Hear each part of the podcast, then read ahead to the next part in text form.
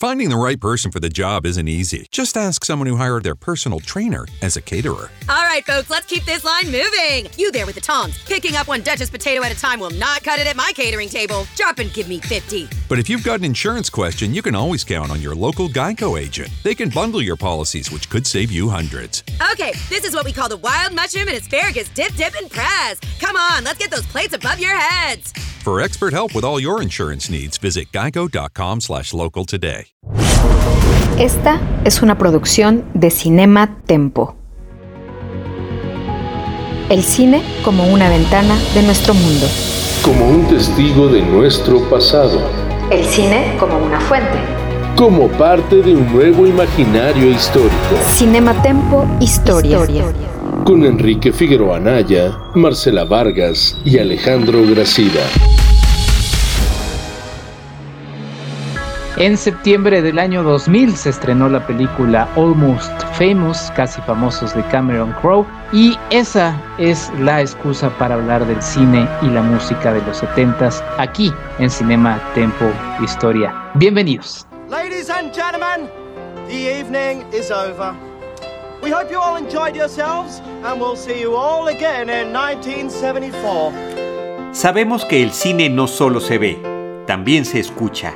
Y aquellos que hacen cine también lo saben y lo hacen sonar muy bien. Más allá de repasar musicales, vamos a escuchar el cine que se hizo alrededor de la música de la década de 1970. La década comenzó con Woodstock. Bandas como Led Zeppelin, The Doors, Queen, Joy Division y The Rolling Stones se peleaban por los oídos y las carteras de las audiencias. Y hubo más que rock. Voces eternas como Nina Simone, Elton John, Ray Charles y Johnny Cash pasaban por su mejor época mientras que la música disco ponía a las grandes masas a bailar. What a time to be alive. Y nuestro mejor amigo, el cine, no nos ha dejado olvidar esa época gracias a películas como Casi Famosos del año 2000, que puso al alcance de las audiencias un poco de aquello que pasaba en las giras de las grandes bandas de rock como Led Zeppelin y Leonard Skinner. Control de 2007 reivindica la breve vida y trayectoria del misterioso Ian Curtis, voz y líder de la banda de post-punk Joy Division. Y si de punk se trata, City Nancy, protagonizada por el flexible Gary Oldman, es un imprescindible para repasar las historias de los Sex Pistols. Además de bandas, también en los 70 hubo grandes personalidades que hicieron escuchar su voz. La vida de Elton John se estrenó en 2019 como Rocketman, en la que Taron Egerton dejó a todos sorprendidos con sus cualidades musicales y actorales. También, hace pocos años, en 2016, los más jóvenes pudieron acercarse, gracias a la película Nina, a la vida de la mítica Nina Simón, que hizo escuchar su voz fuera y dentro del escenario.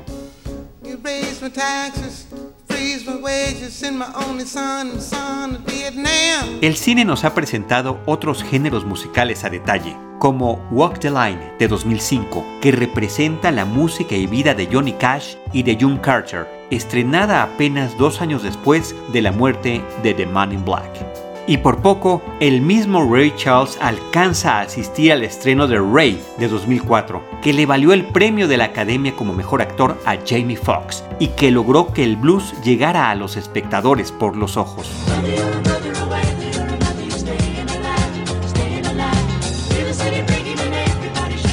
Y nadie puede olvidar a Saturday Night Fever, que más allá de lo controvertido que puede resultar la historia de Tony y Annette hoy en día, ha logrado que la música disco sobreviva a los pantalones acampanados.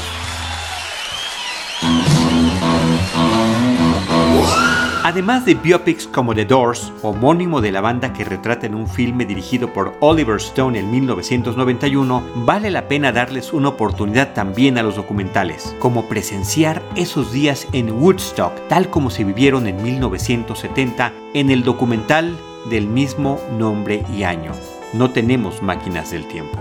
No, todavía no pero tenemos audios, cintas de video y muchos excelentes directoras, directores, actrices y actores que se niegan a dejar que la música de los años 70 deje de sonar.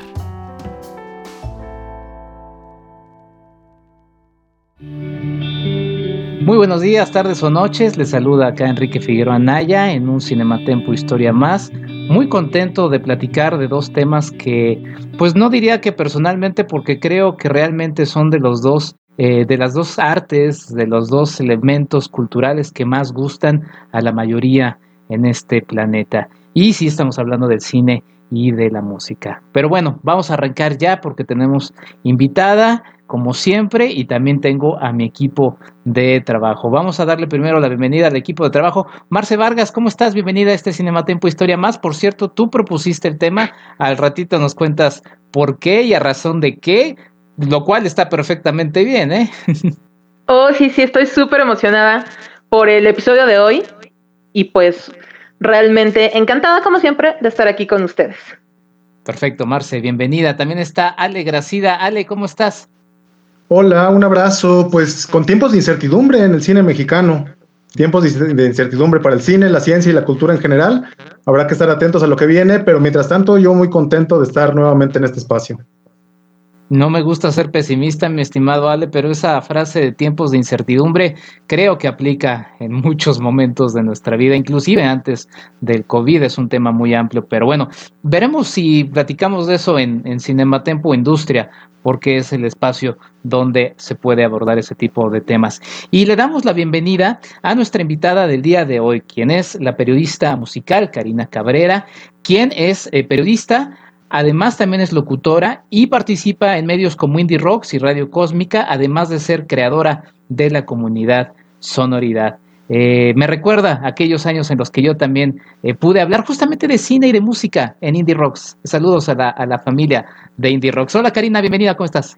Hola, buenas noches. Muchas gracias por la invitación, Marcela, Enrique, Alejandro. Un gusto venir a platicar sobre todo de una película que eh, a una generación nos marcó específicamente por las emociones que nos despertó, los sueños esos de Almost Famous, eh, a una generación de periodistas musicales a nosotros no nos tocó. Entonces son sueños guajiros que nos contaron a través de las películas de la década de los 70.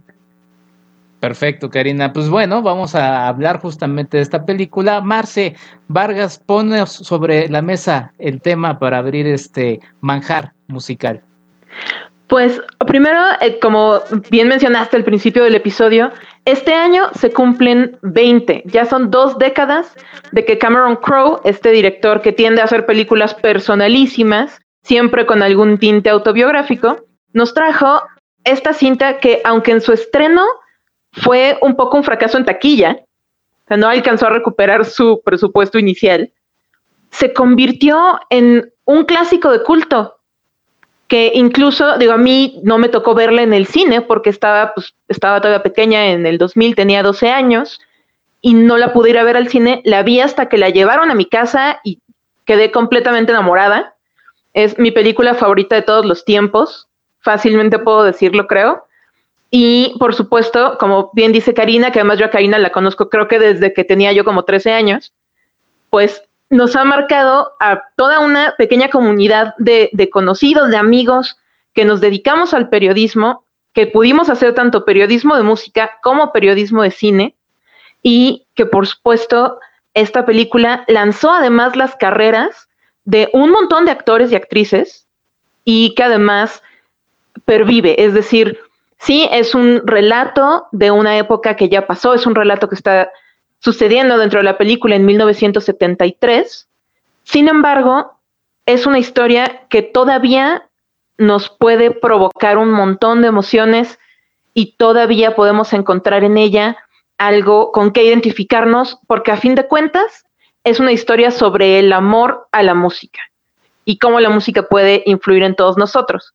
Entonces, elegí que tuviéramos la posibilidad de hablar de esta película precisamente por ese vigésimo aniversario y porque nos abre la puerta a tocar otro montón de proyectos cinematográficos que si bien no se hicieron en ese momento o no necesariamente en ese momento, sí abarcan la historia no solo musical, sino social de una década que fue ese punto de partida para separar la inocencia de la primera mitad, digamos, del siglo XX, inocencia hasta cierto punto, con un movimiento completamente distinto de masificación y comercialización de la cultura pop. Estamos justamente en el marco de los 50 años de aniversario de, de, esa época, o sea, conforme se van moviendo los años, vamos colocándonos en los 50 años de esto, 50 años de esto. Mencionaré lo que también el próximo año se va a conmemorar. Eh, Ale, ¿por dónde le agarras a este tema? Híjole, pues yo creo que Marce puso un par de elementos que a mí eh, fueron por donde, hacia donde me fui. Y tengo que ser honesto de inicio y confesar que yo no había visto casi famosos. Sé que es como un pecado. Entonces me siento como los que llegan de colados a la fiesta, ¿no? Pero de esos colados que se quedan hasta el amanecer porque la verdad es que le ha caído muy bien el festejado. Y a pesar de llegar tarde, casi famosos fue una película que me emocionó. ¿no? Este, esto que comentaba Marce de las emociones, de verdad a mí me llenó de muchas emociones, muchos recuerdos de una etapa pues personalísima, ¿no? En donde la rebeldía adolescente era antes que nada una forma de pelear y de defenderse uno mismo, ¿no? Ya sea frente a los padres, a cualquier autoridad. Eh, veían esta madre castrante de la película, pues un reflejo este, terrible que no me escucha mi madre, pero de, de ella, este, cuando tiraba mis pósters, mis playeras de Iron Maiden, de Pantera, eh, es un conjunto de ensoñaciones adolescentes que quizás, bueno, me las voy a reservar para cuando vaya a terapia, ¿no? Eh, pero coincido con lo que dice Marce, ¿no? Y me gustaría concentrarme en el hecho de que durante todo este trayecto que realiza William, el personaje principal de la película, este, con su banda favorita, busca entrevistar a Russell, ¿no? El, miembro más talentoso de la banda, y que a final de cuentas, durante toda la película, no es capaz de, de obtener una entrevista con él, porque pareciera que Russell no tiene nada que decir, ¿no? Entonces, me parece que aquí hay una especie de parodia muy interesante de una industria multimillonaria ya, ¿no? Este, una industria del rock que ya está compuesta por un conjunto de bandas que se habían alejado un poco de, quizás no quiero llamarle de la esencia misma del rock, ¿no? Pero al menos se habían alejado de esa rebeldía, de esa lucha por los derechos civiles y se habían acercado un poco más al mundo de la sobredosis, ¿no? Este, un mundo de egos desbordados, un hedonismo feroz y los excesos propios de la vida de los rockstars, ¿no? Entre ellas situaciones yo creo que un tanto complicadas como el comercio sexual de adolescentes. Eh, creo que Casi Famosos es eh, un buen testimonio de la manera en que estas manifestaciones culturales como el rock, con un potencial desestabilizador en su momento de lo que entonces se le daba en llamar el status quo, pasa a ser parte de una sociedad de consumo, la cual buscaba revertir en su, en su primer momento. No me quejo, ¿no? Porque la verdad es que nos dejó una música excelente. Y hablando de parodias, yo no podía dejar de pensar en This is Spinal Tap, un falso documental del año de 1982, graciosísimo, de una banda de heavy metal, venida a menos, y que tuvo que pasar por todo este, este trayecto, ¿no? Del pasar por el rock and roll, tocar el free jazz, el rock progresivo, con tal de subsistir. Y es genial, es genial porque pues, se pitorrea de lo ridícula y básica que puede llegar a ser esta figura, la imagen del rockstar que de pronto endiosamos, ¿no? Bueno, es un, es un tema muy amplio, Ale, pones muchos elementos sobre la mesa. Uno de esos principales los voy a retomar porque es justamente una de las tesis que vengo a presentar en este Cinematempo Historia. Pero Karina, eh, cuéntanos un poquito, tú de los, de los que estamos aquí presentes, es quien más relación tiene con, con la música, el camino, la, el periodismo musical. Cuéntanos un poquito por dónde le entras a esta película. Pues mira, yo de entrada tengo que comentar que tuve que verla otra vez en VHS, porque la estuve buscando en sistemas de streaming y no, ahorita ya no está, en otros medios menos eh, legales, pero dije, bueno, voy a sacar mi VHS. A final de cuentas, tengo un VHS de, de Almost Famous. La relación que tengo con esta película, se lo voy a contar yo, eh, eran los años en los que yo apenas estaba iniciando en el periodismo musical y justo me toca ir al estreno.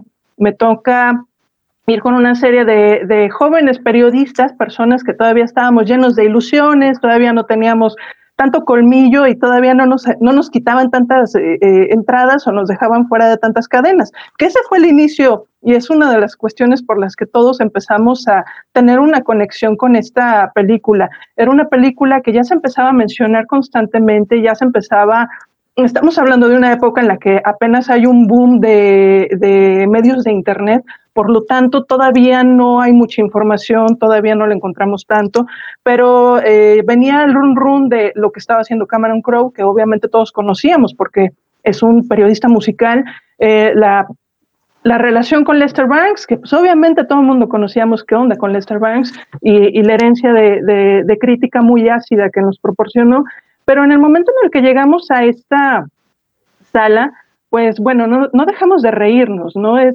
increíble pues todas las relaciones y todas las conexiones que logramos con la película. Eh, que hay una diferencia, por ejemplo, ahorita que mencionaban a, a This Spinal Tap, pues dices Spinal Tap reúne todos los clichés de una era para hacer una, película y es precisamente todos los clichés de la década de los 70. Todo lo que conforma una historia, como dices Spinal Tap, es precisamente todo lo risible de, una escena que a sí misma se empieza a devorar. Lo que sucede con Almost Famous es un romance, es un romance pleno con el gusto de la música, con una era, con una generación. Bueno, simplemente la figura de, de Lester Banks en esta película que pues sigue celebrando lo que existía a principios de la década de los 70. Para él, en el momento en el que está platicando con William, para él del rock ya muerto y pues lleva muerto como muchísimo tiempo, ¿no? Pero es un romance que se sigue justificando y se sigue encontrando. Tal vez en esta época ya no lo encontramos tan claro porque eh, si hay un momento en el que se habla de muerte del rock and roll es ahorita sobre todo por un cambio de, paradigmas, por un cambio de gustos, por un cambio generacional. Ya no podemos hablar de un rock joven, es un rock que desafortunadamente hoy también perdió a uno de sus grandes exponentes. Eh, en realidad es un romance que se vuelve bellísimo seguir. Si tú lo observas con ojos súper críticos, pues obviamente vas a encontrar pues todas las eh, vendas que se pone Cameron Crowe para contar su propia historia las razones por las que omite muchas cosas de su propia historia para llegar a este momento, la forma en la que se construye un soundtrack y de la misma manera, pues no se habla tanto de quién construyó el soundtrack, sino pues Stillwater sigue robándole la luz a una de las integrantes de Heart y pues a pesar de todo lo que hizo Nancy Wilson, de todas maneras se olvida que hay una mujer detrás de toda la música de, de, de esa película, pero aún así se mantiene el romance y eh, es un romance que le, que le cae muy bien a uno y te hace reír. Constantemente te, te, hace reír, te hace recordar y sobre todo te hace sentir todas las cadenas que te pusieron para no, que no entraras a ningún lado. Sí, eh, es, es, es, es, muy interesante lo que pones eh, y lo que ponen realmente todo sobre la mesa porque sí es una película que nos da para hablar de muchos de muchos elementos, ¿no? Eh, también debo debo de sumarme al club de fans de, de la cinta, ¿no? Eh, porque también durante muchos años me tocó me tocó cubrir de cerca la escena musical, sobre todo la, la nacional, festivales y demás es algo que siempre que siempre disfruté, pero entonces cuando me acerco a esta película, pues sí, es imposible no dejar de ser crítico sobre todo lo que hay alrededor. Y justamente como lo mencionaba eh, Karina, lo que menciona eh, Lester Banks, ¿no? Eh, esto de que van a arruinar el rock and roll y estrangular todo lo que nos gusta de él, ¿no? O que le dice también, llegas en un momento peligroso para el rock, ya se acabó la guerra, ellos ganaron, ¿no? Un poco este, esta sensación de ese momento en específico en el que también como ponía Ale sobre la mesa, eh, pues el capitalismo, ¿no? El maldito capitalismo que siempre entra ahí para, para apropiarse de, varios sonidos, de varias propuestas, para ver por dónde le entra lo que termina siendo eh, popular. En este caso, a, la contracultura, ver cómo, cómo la va haciendo, haciendo suya. Pero entonces veía esta, esta película otra vez también para este, para este programa y, veía una carta de amor, ¿no? O sea, veía una carta de amor en todos los sentidos, al rock, una carta de amor a, quienes nos dedicamos, a, como decía Marce, al periodismo, por el amor de, ¿no? De la crónica, eh, también una carta de, de amor a, literal, una carta de amor al amor, ¿no? Entonces, la, la verdad es que es, es, una película que pone muchos, muchos, muchos elementos sobre, sobre la, la, mesa, pero yo pensaba en esta imagen que siempre me perturbaba cuando cubría eh, festivales, eh, voy a poner un, nombre, nada en contra del festival, es uno de los que más me gustaba cubrir y que me gustaba también asistir como, como, como, como asistente, pero lo pongo más bien sobre la mesa porque es algo que me sucedía musicalmente, ¿no? La contradicción de mensajes. Eh, eh, como contraculturales, revolucionarios, eh, y alrededor del nombre del festival, en este caso el Vive Latino, patrocinado por Coca-Cola, ¿no? Y de repente yo decía, mm, ok, ¿no? ¿Y quién lo organiza? Mm, ok, una empresota como CESA, ¿no? Mm, ok, que también termina siendo ahí un, grupo, un grupúsculo, por ahí decirlo, que está en, en los alrededores dominando una, una industria, ¿no? Que ya está muy corporatizada, ¿no? Entonces, sí como que me generaba esto. Y entonces entré a un libro que, que, les, quiero, que les quiero compartir, que se llama Ruidos, ensayos sobre la economía política de la música. Este lo escribió eh, Jack Satali, es un libro de 1995, y pone algunos elementos que me gustaría puntualizar. Él menciona, donde quiera que la música esté presente, también ahí está el dinero, ¿no? Y él lo que quiere es mostrar que el capitalismo privado o de Estado, ¿no? Porque también hay un capitalismo de Estado, ha hecho de la música y de los ruidos y cómo los ha canalizado, controlado, reprimido su discurso y tratado de destruir su sentido. Y es que analiza en este, en este, en este libro algo que me parece muy interesante, el control del ruido, porque nosotros asociamos el ruido a la estridencia musical, pero más bien a eso nos estamos refiriendo a una a un mensaje y el ruido eh, en, en, su concepción es eso que se va interrumpiendo o que va interrumpiendo un mensaje, ¿no? Eh, y, va siendo el estorbo eh, entre el emisor y el receptor. Entonces, pues más bien ahí el ruido viene siendo el control sobre la música, sobre los sonidos. Y bueno, ahorita para no clavarme de más, porque la verdad es que es un trabajo en el que he estado, he estado este, investigando mucho al respecto, pone un ejemplo de la, de la orquesta, ¿no? O sea, pensemos cómo está distribuida una orquesta sinfónica hay un director, alguien que está controlando la armonía y le está dando sentido, le está dando control a ese sonido. Entonces él está manejando eso. Y un poco de la teoría que también presenta este libro es que se nos ha saturado, ahorita estamos saturados de música, estamos saturados de sonidos, tanto que nos incomoda el mismo silencio. Entonces es un ruido que nos hace inclusive este, controlar y podemos ir más allá, la forma en la que pensamos, controlar el que no tengamos un momento de paz para reflexionar cosas que están sucediendo. La verdad es que es, un libro interesantísimo y bueno, pongo ahí algunos elementos que igual pueden eh, poner o no sobre, sobre la mesa. Claro, Kike, creo que el tema precisamente de este capitalismo rampante que llega como siempre, como hemos hablado en los últimos episodios también sobre otros temas, ¿Cómo llega el Tenemos un fetiche con el capitalismo, creo. muy, 2020, completamente. Es que está en todo. La idea del 2020. está, está absolutamente en todo. Y sí, precisamente hay, una, hay un detalle de la construcción del personaje de Lester Banks en particular, que por supuesto, digo, Lester Banks, como sabemos, fue una persona real que tuvo un final bastante trágico, pero la versión que, que vemos en Casi Famosos es un poco esta, esta versión edulcorada del mentor de William Miller, porque pues al final fue un poco el, mentor de Cameron Crowe también. Entonces lo vemos con una luz un poco, un poco menos dura, menos ácida de lo que fue en realidad la vida de Lester. Pero hay un detalle en la construcción de su personaje, que es que él todo el tiempo está criticando a esta máquina capitalista que está destruyendo todo lo que amamos del rock and roll y sin embargo todo el tiempo se viste con playeras que son merch de bandas.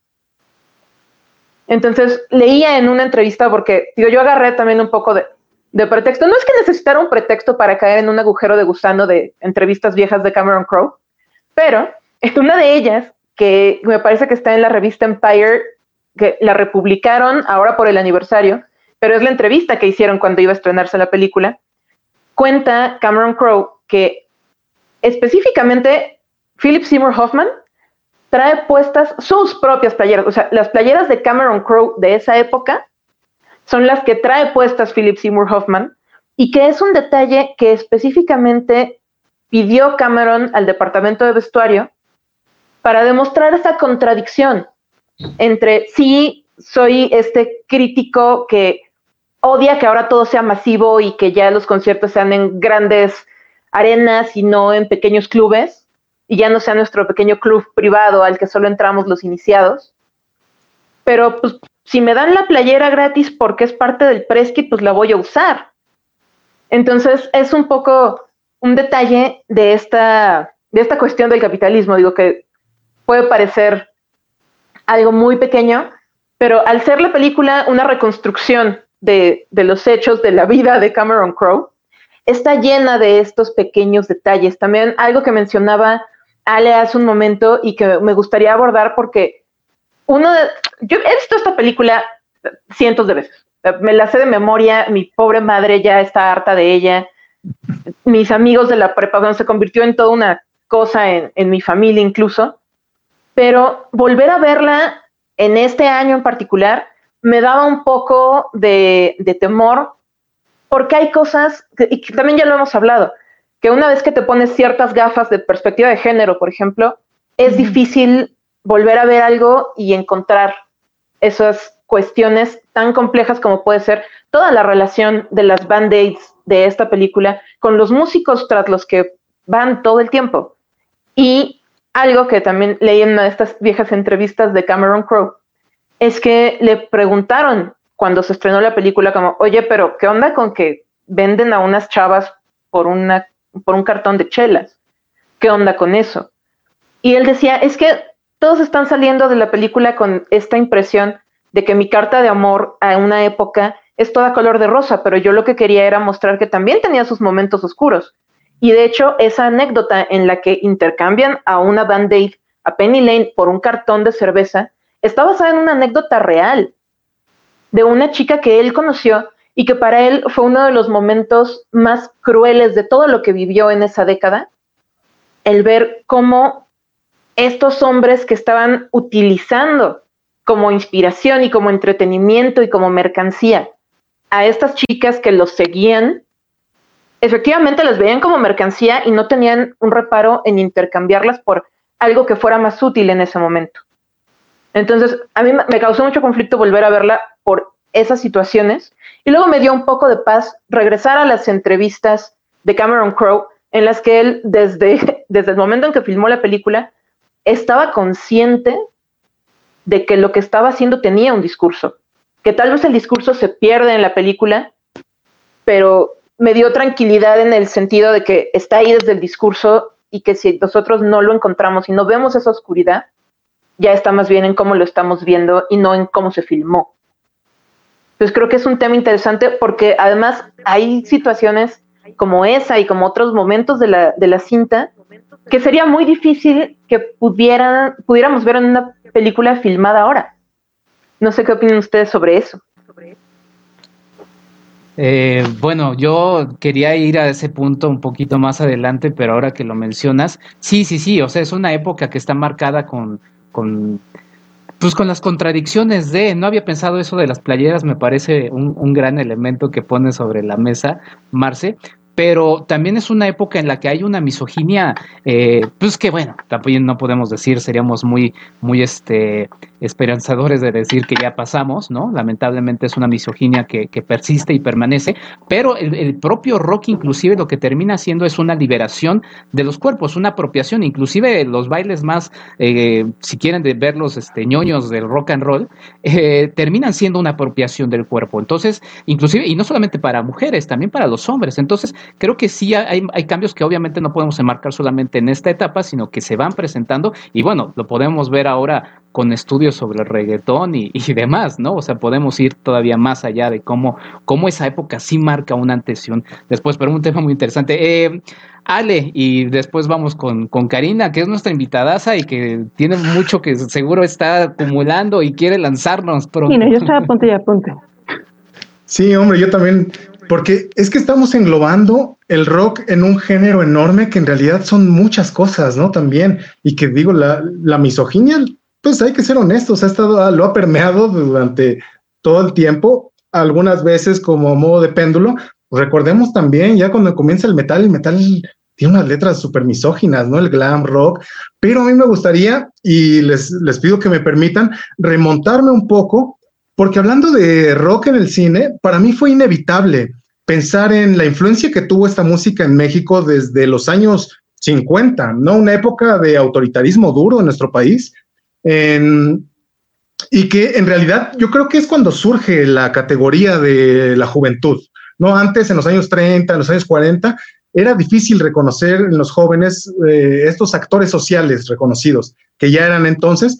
Y esto creo que tuvo mucho que ver precisamente en la rebeldía que trajo el rock, ¿no? Un rock que nos llega a nosotros gracias a que desde entonces veíamos en ese American Way of Life el estándar de vida deseado, ¿no? Y paradójicamente es ahí en esa idealización en donde se permean, ¿no? Este, se filtran todos estos movimientos contraculturales que, llama, que ya contaba este Enrique, ¿no? Y sobre todo con películas como Rebelde sin causa o El Salvaje, que hicieron que pues justamente todos los rockers, ¿no? Y los machirrines hablando también pues justamente, ¿no? De la, de, la época, quisieran tener su motocicleta, ¿no? Quisieran ser James Dean, Marlon Brando, aunque en realidad pues la rebeldía juvenil en México nunca fue vista con buenos ojos, ¿no? Aquí en, hubo montones de películas que comenzaron a hacerse en los años 50, bastante moralinas, eh, sobre el tema que desde el mismo título, desde los mismos títulos, podemos ver hacia dónde iban, ¿no? Películas como Juventud desenfrenada, Los chiflados del rock and roll, La edad de la tentación o Con quién andan nuestras hijas,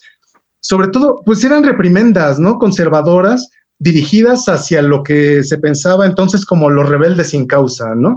Que les gustaba echar relajo, pero que esto se fue transformando a raíz del triunfo de la Revolución cubana y entonces ya esta rebeldía fue puesta como un símbolo de peligro, ¿no?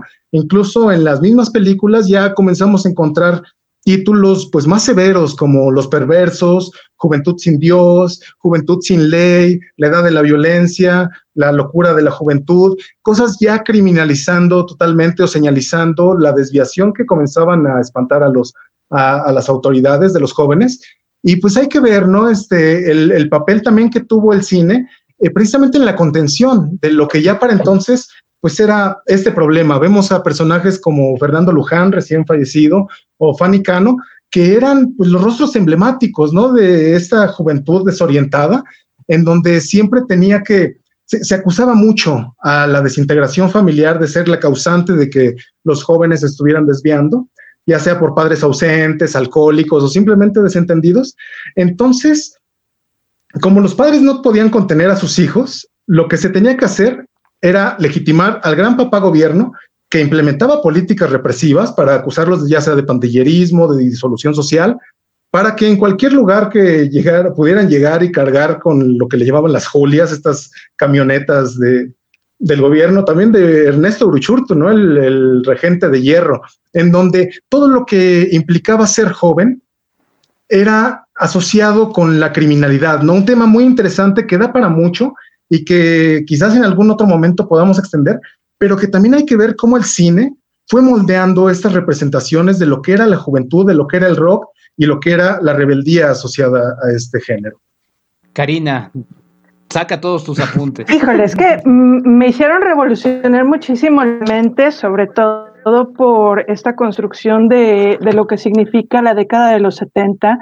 Eh, en el momento en el que aparece esta película, en realidad es cuando se empieza a sentir el cambio, en, no nada más en los sonidos, sino también en los formatos que estamos utilizando.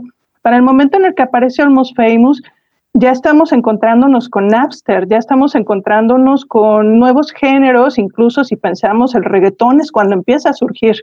Entonces hay una pelea clarísima con lo que está sucediendo entre la generación, ya no la de la X, ni siquiera los baby boomers, sino con la, siguiente. Y eso nos lleva a la discusión que tenemos constantemente en la actualidad.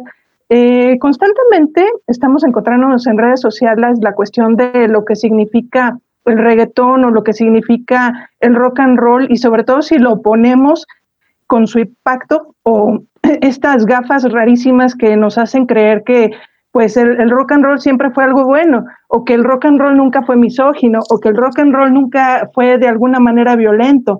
En realidad, lo que hace Cameron Crowe precisamente en Almost Famous es llevarnos esta cápsula del tiempo de la década de los 70 en la que se está constituyendo esta idea de rock and roll, esta idea ya no del rock and roll tal cual como lo encontramos en la década de los 50, sino ya la transformación, el crecimiento, un género que finalmente se establece.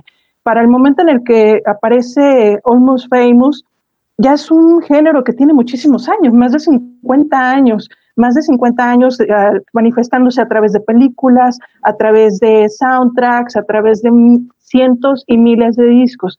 Y lo que nos lleva a hacer Cameron Crowe es a sentir todas estas cosas que se construyeron a través de diversos años. Mencionaba Marcela la de, los, de las camisetas, que es algo interesantísimo en la historia del rock and roll, porque la idea de la camiseta como artículo promocional surge precisamente con el rock and roll. Según recuerdo, eh, Elvis es el que primero que tiene camisetas, por ahí los Monkeys son los que tienen las siguientes camisetas, y es un, una memorabilia que se empieza a construir y que hasta la década de los 70 se entiende, ¿no? Bueno, mm, si pensamos en la otra memorabilia, pues hasta los Beatles tuvieron bolas de naftalina, ¿no? Pero esta construcción de, de, una era, la construcción de una identidad, porque también eso es lo que quiere decir el rock and roll. Para la década de los 50, pues todavía era una moda que no sabían si iba a durar, era una moda que apenas estaba cruzando entre géneros en listas de popularidad, en la década de los 60. Es un género que apenas se está fortaleciendo, que apenas está perdiendo esta perspectiva de ser un producto o de tener una serie de compositores que no están ligados completamente a la banda o que no son parte de la banda. Y en la década de los 70, pues ya encontramos eso. Es una eh, década en la que de alguna manera se cristalizan todas estas emociones de lo que significa la música. Es la era en la que también encontramos la construcción también de un periodismo musical. Por eso también es tan importante lo que realiza Cameron Crowe. Hay que pensar que Rolling Stone, la revista en la que trabaja William, eh, surge a finales de la década de los 60 y no viene de la construcción del rock and roll, en realidad viene de la construcción de una revista de pop idols, de historias para chicas basadas en todos estos personajes que pues tampoco componen sus canciones, tampoco crean, no son, son artistas o son intérpretes, pero no son creadores. Lo que nos muestra en, esta, en este eh, espacio que de, alguna forma es pequeño, son solo 10 años, pero son 10 años magníficos eh, y no sé cómo le hace Cameron Crowe para no hacerse bolas como lo hizo con Roadies. En su serie Roadies, eh, que lo puedes amar la serie, pero hay tantas, tantas, tantas anécdotas que se pierde. En Almost Famous no. Eh, no sé si logró contener todas sus emociones o, precisamente porque es a, nivel más autobiográfico que logra contener todas estas historias y anécdotas, que ha de tener un montón, que es lo que pasa, por ejemplo, con Vinyl, ¿no? La serie de Mick Jagger y Martin Scorsese, que también está plagada de anécdotas y se pierde. Pero de alguna forma, Cameron Crowe toma los elementos interesantes de la década de los 70, bandas que tienen aspiraciones, camisetas que se empiezan a convertir en, el uniforme para una generación, la observación del arte, porque el arte de los discos tal como lo conocemos, eh, bueno, ya ni lo conocemos en la actualidad porque eso ya también es de, otra época, eh, se construye completamente en la década de los 70, es la época más eh, experimental en el arte, es cuando aparecen los gatefolds, es cuando eh, el rock tiene esta idea de eso es contestatario, es contracultural, pero al mismo tiempo está evolucionando hacia otro lado. Y creo que esos son los lugares que también logra apuntar Cameron Crowe respecto a esta idealización de un género que sigue de alguna manera tratando de transformarse pero para el momento en el que aparece Almost Famous, pues es una, es una crítica de, oigan, estamos observando todo esto que pasó hace muchísimos años y todavía no lo superamos. Seguimos todavía idealizando esta época y sentimos que no ha habido nada mejor desde la década de los 70. Yo estoy de acuerdo, no ha habido nada mejor. amén, amén. Este, digo, no, bueno, si no se me, perdón, si no se vienen los de los de frena, ¿verdad, Dale? Este, estaba pensando un poco en este balance que mencionaba Cameron, eh, Karina, sobre, sobre Cameron Crowe, de cómo logra ese balance en Almost Famous, porque sí es cierto, es un, es un tema muy complejo, creo que sí están justamente presentes las contradicciones en la película dentro de lo que es el propio, el propio sonido del rock, ¿no? Porque ya lo vimos, o sea, sí es parte de una industria, ¿no? De una industria de consumo, o sea, no, no, no podemos decir que no, pero también es, es, es parte de un espacio eh, que fue, que hizo posible la inconformidad y la disidencia, ¿no? Entonces, sí están presentes estas, estas contradicciones en, en, la película, y, y, justo pensaba ahora que, que, digo, para la gente que nos está escuchando, igual no lo están viendo, pero estamos viendo una imagen de la mamá, personaje singular, ¿no? A quien, por cierto, uno de los de los este, botones de, uno de los hoteles, este, le dice al chico, este, oye, peculiar personaje, tu madre, ¿eh? Eh, le dice, eh, cuando llega, lo lleva a, uno de los conciertos, le dice, mira, ahí van muchos chicos queriéndose sentir como Cenicienta, ¿no? En este sueño de poder aspirar a algo, porque también la música y como sucede actualmente, eh, todavía es esta aspiración de poder llegar a, algún espacio, algún gran foro, porque termina siendo ese, ese sueño. Pero bueno, justamente quería, quería mencionar algunos detalles antes de pasar a nuestro, a nuestro corte para seguir con la charla en el último, en el último espacio de este Cinema de Tempo Historia, sobre lo que mencionaba eh, Ale. Eh, de hecho, cuando en, en, Latinoamérica, el rock por, por parte de la izquierda latinoamericana, pues era mal visto, era visto inclusive como un producto imperialista, ¿no? Eh, de hecho, la relación de la izquierda con la música era más sobre los sonidos eh, latinoamericanos, era más a lo que estaban, a lo que estaban eh, ligadas. O sea, literalmente le llamaron basura del imperialismo. Y la música de rock, pues no, no fue, no, no fue una música, por, por, así decirlo, de izquierda, pero sí fue un, o podríamos tratar de verla también como un agente eh, de cambio, ¿no? Eh, este, este elemento que mencionaba eh, Ale también, de cómo pues la música rock era más hacia, hacia en, la, en, la, década de los 50 relativa a una sociedad conservadora, ¿no? A un régimen que era autoritario, a un estado tutorial y a una sociedad pues profundamente misógina, como justamente también se remarca en la en la película, ¿no? Pero justamente hablábamos también, o lo mencionaba, sobre cómo también el rock abrió otras puertas, como la, propia apropiación del, del cuerpo, valga la, la redundancia, ¿no? Y eh, pues el rock representó, a, pesar de estas contradicciones que vemos, de esta misoginia que está presente y sigue presente, eh, sí, sí, representó un proceso de expansión de la participación de las mujeres en el underground, eh, que normalmente estaba regido por el machismo, ¿no? Y y, bueno, la hegemonía del régimen posrevolucionario pues en, México empezó a resquebrajarse ahora que estamos cercanos a la conmemoración del 2 de octubre del 68 y el, el movimiento justamente del 2 de octubre pues fue, fue parte del delito, ¿no?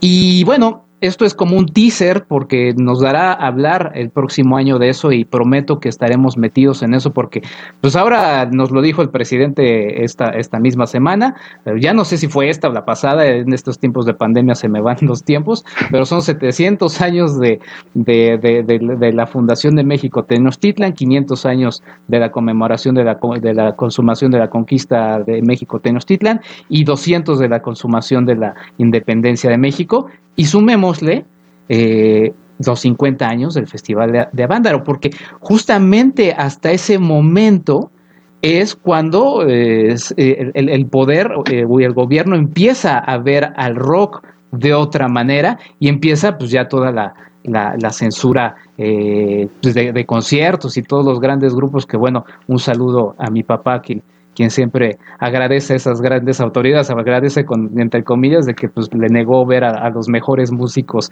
de, aquellos años en, suelo, en suelo mexicano. Pero bueno, eh, con esto nos vamos a un corte. Esta es una invitación otra vez a la gente que nos escucha para que nos, nos vean en el en vivo si se lo perdieron en el Facebook Live.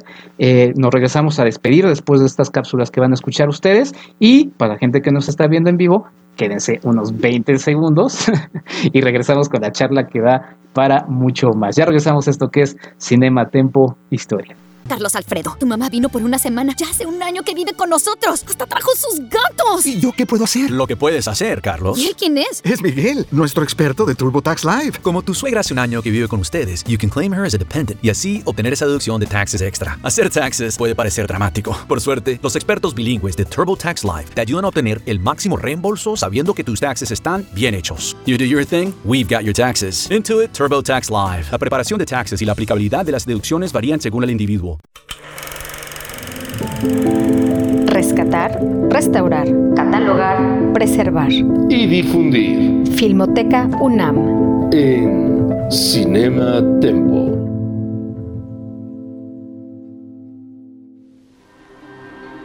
No hemos dejado de morir. Aquellos que somos millennials mexicanos tenemos al menos una noción de aquello que sucedió en la Plaza de las Tres Culturas en Tlatelolco, en el centro de la Ciudad de México, un 2 de octubre, un miércoles lluvioso hace ya 52 años. Y esa memoria viva se la debemos a muchos que no callaron, los que publicaron, los que gritaron, los que escribieron y los que restauraron. La Filmoteca de la UNAM ha hecho su parte. Preserva, restaura y difunde la memoria fílmica de diversos momentos sociales de la historia del país y eso incluye, claro, los movimientos estudiantiles de 1968.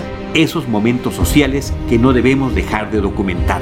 La Filmoteca, de manera permanente, comparte en su sitio y en su canal de YouTube dos piezas fundamentales que nos acercan a aquellos estudiantes que protestaron pacíficamente contra un gobierno opresor.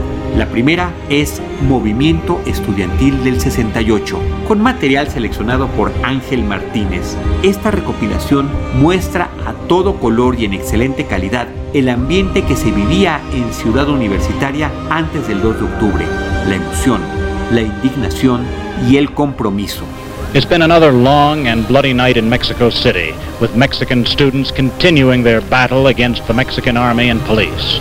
También incluye notas y reportajes de otros países sobre los problemas que enfrentaban los estudiantes en el país, así como permite visualizar los comunicados y discursos realizados por el Consejo General de Huelga que se divulgaban fuera de México. Por último, este material que suma más de una hora y media cierra con imágenes a todo color de la congregación masiva de estudiantes en la Plaza de las Tres Culturas y algunos minutos antes del ataque armado del ejército contra los estudiantes.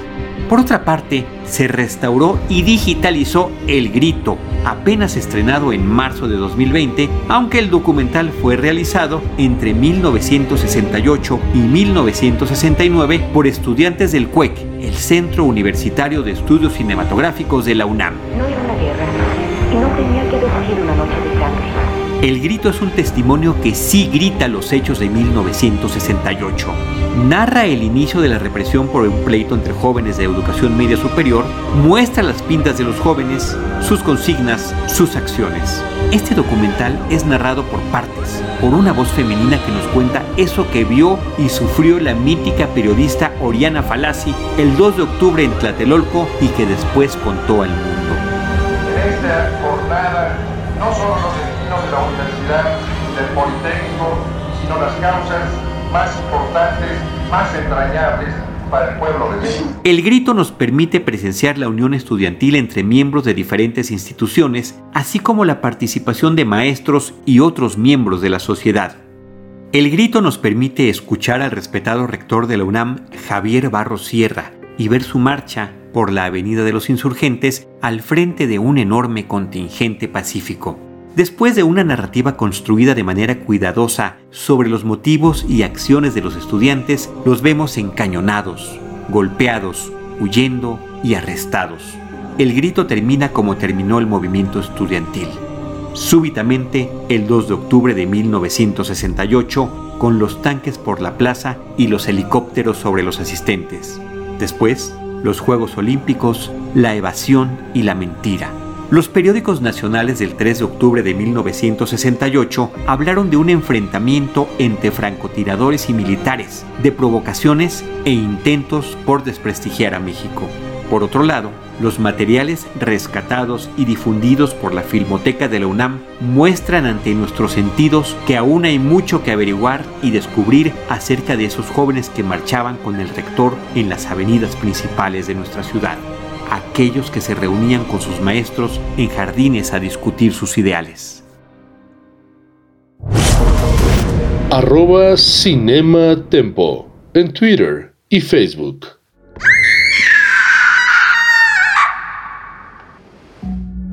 El clima ya grita otoño y octubre ya grita miedo, pero del clásico. Y como el cine mexicano tiene tantas películas de terror para escoger, nos vamos a enfocar en una década que dio algunas de las mejores, los 60.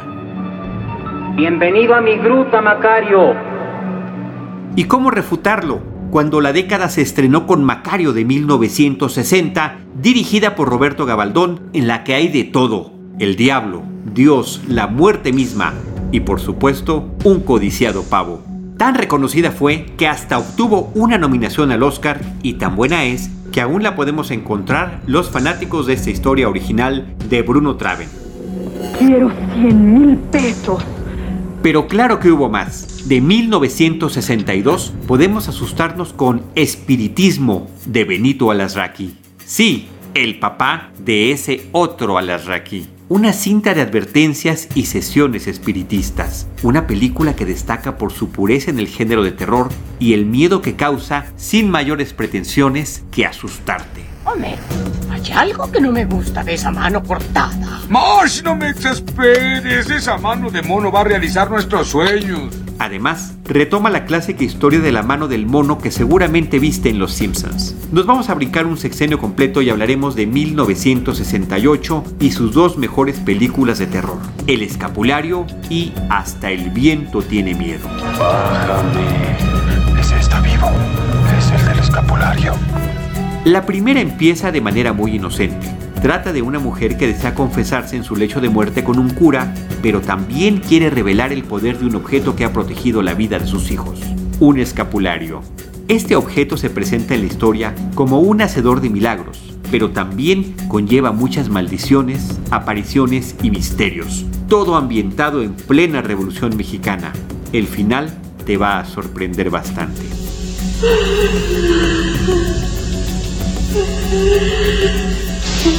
usted. Hasta el viento tiene miedo es una película a color a pesar de corresponder al mismo año que El Escapulario.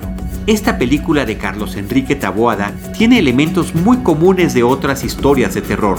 Un internado, una torre, una directora muy estricta, un suicidio y un fuerte viento que anuncia problemas. Si logra asustarte, tal vez escuches el nombre de Claudia en las noches ventosas. ¿Por qué es peligroso? Hay alguien siempre ahí. Alguien que no es de este mundo. La última que se revisará de la década es El libro de piedra de 1969. En esta historia dirigida también por Carlos Enrique Taboada, el terror involucra a una niña que es manipulada por una estatua de piedra para realizar brujería medieval. ¿Qué más puedes pedir? La década de los 60 ofrece todo tipo de sustos, fantasmas, espectros, invocaciones, brujos y hasta el diablo. Es gratis. Entra a YouTube y disfruta actuaciones de terror de grandes actrices y actores como Marga López, Ignacio López Tarso y Enrique Lizaldi. Al fin que ya estás pagando esa banda ancha.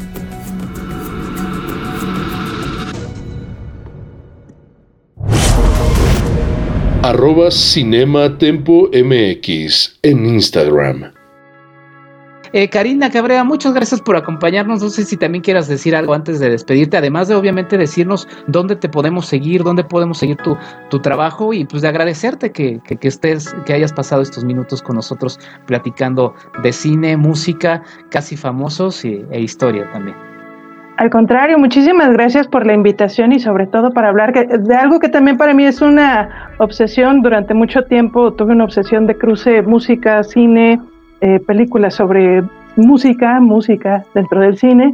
Y yo quisiera cerrar con, con lo que significa Almost Famous. Es un círculo completo.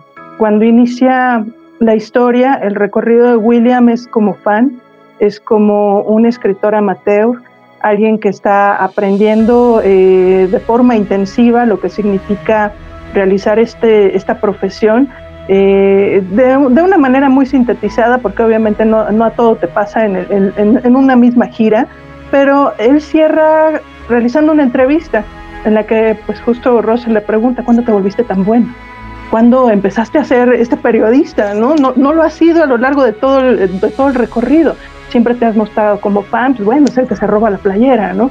Siempre ha habido este, eh, esta sensación de que William no deja de ser el fan y que no deja de admirar a esta persona, pero al final se convierte en un profesional.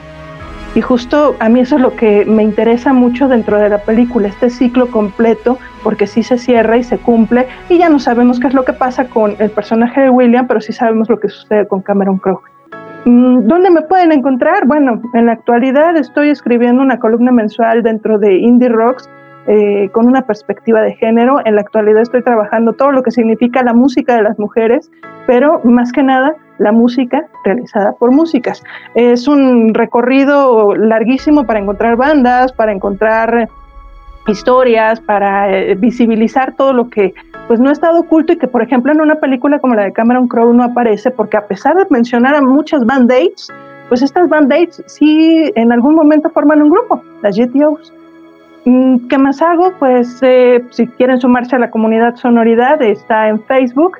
Es una comunidad donde se rastreo todo lo que se puede respecto a lo que se publica de músicas y todo lo que aparece en lanzamientos, análisis, con esta perspectiva de compartir más y de hacer muy visible que sí hay muchas músicas trabajando en la actualidad. Y pues les reitero, muchísimas gracias por la invitación. Gracias a ti, Cari, por acompañarnos. De verdad ha sido fantástico poder platicar contigo. Y pues, hale unas palabras tú también para, antes de cerrar. Pues yo me despido. Me quedé haciendo mentalmente una lista de todas las bandas setenteras que me gustan y que de verdad me han cambiado la vida. Y mejor le tuve que parar porque ya se me estaban este, poniendo rojos los ojos, ¿no? Y dilatando las pupilas. Pero, no, qué, qué, gusto. De verdad, eh, es un tema que me encanta, me apasiona me despido yo, si les gusta, recomiéndenos. Este, agradezco que, estén, que nos acompañen. Y si no les gusta, igual recomiéndenos, aunque sea nada más por pura maldad. Perfecto, pues muchísimas gracias a todos. Nada más quería, perdón, estaba muteado mi, mi, micrófono.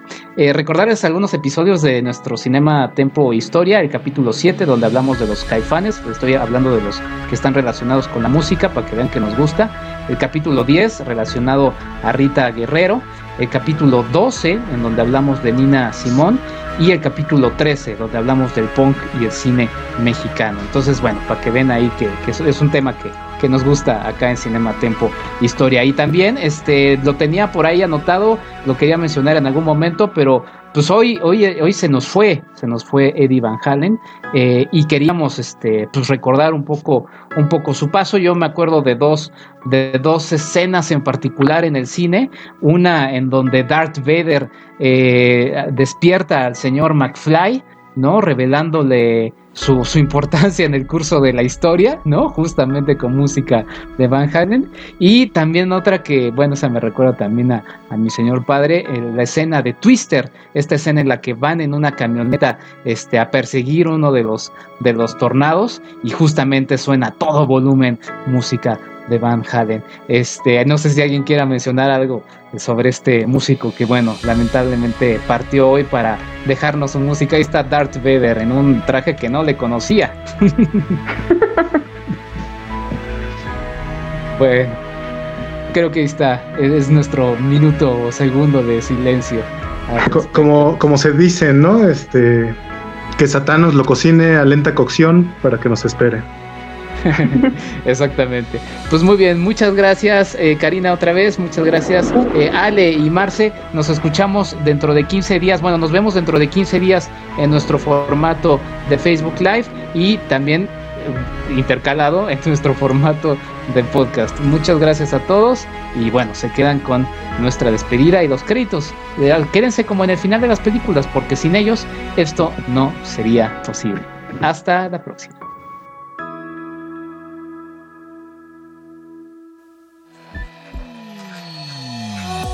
El cine como un medio para comprender nuestro presente. El hombre detrás de la cámara como testigo de su tiempo. Las imágenes como contraparte de una historia oficial.